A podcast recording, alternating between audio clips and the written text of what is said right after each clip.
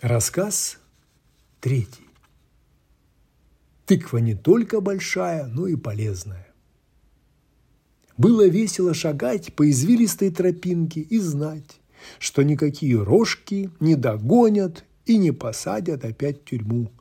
Погода стояла чудесная, ночью прошел дождик, и капельки воды, словно маленькие бриллианты, сверкали на солнце.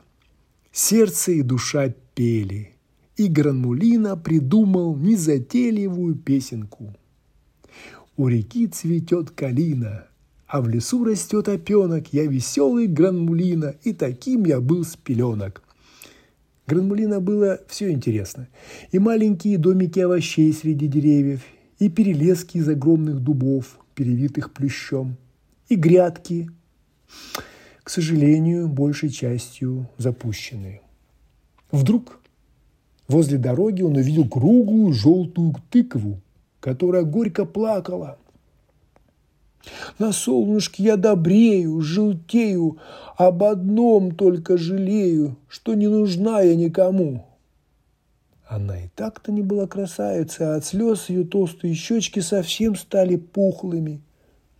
Я такая добрая, я такая сладкая – только не расстанусь я с надоевшей грядкою, так и засохну и одервенею, а лучше участи думать я не смею, — причитала тыковка.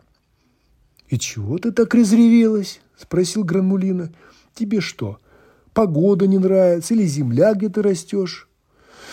«Нет, мой милый Гранмулина, плачу я не из-за глины, на которой я расту. Родилась я некрасивая, и мой милый Гранмулина не нужна я никому.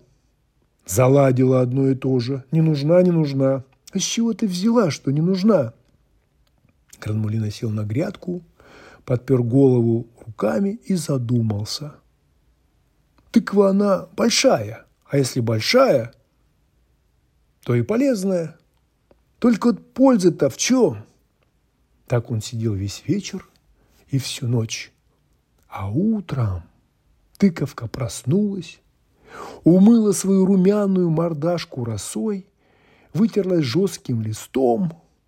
Она увидела оставленную ей записку, а в ней были удивительные рецепты макарон с тыквой.